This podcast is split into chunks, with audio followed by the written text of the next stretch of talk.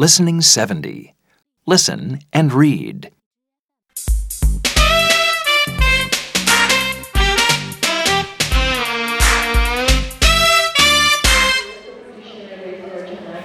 I'm so excited about our vacation.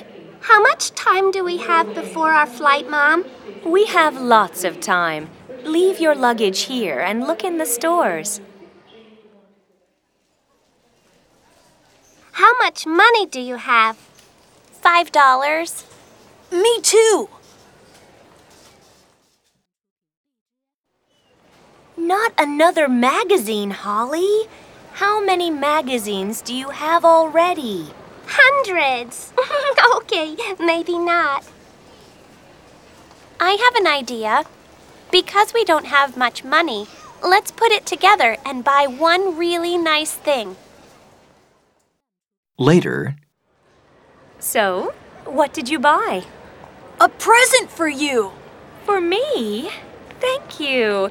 You know I love chocolates. It's to say thank you for taking us on vacation.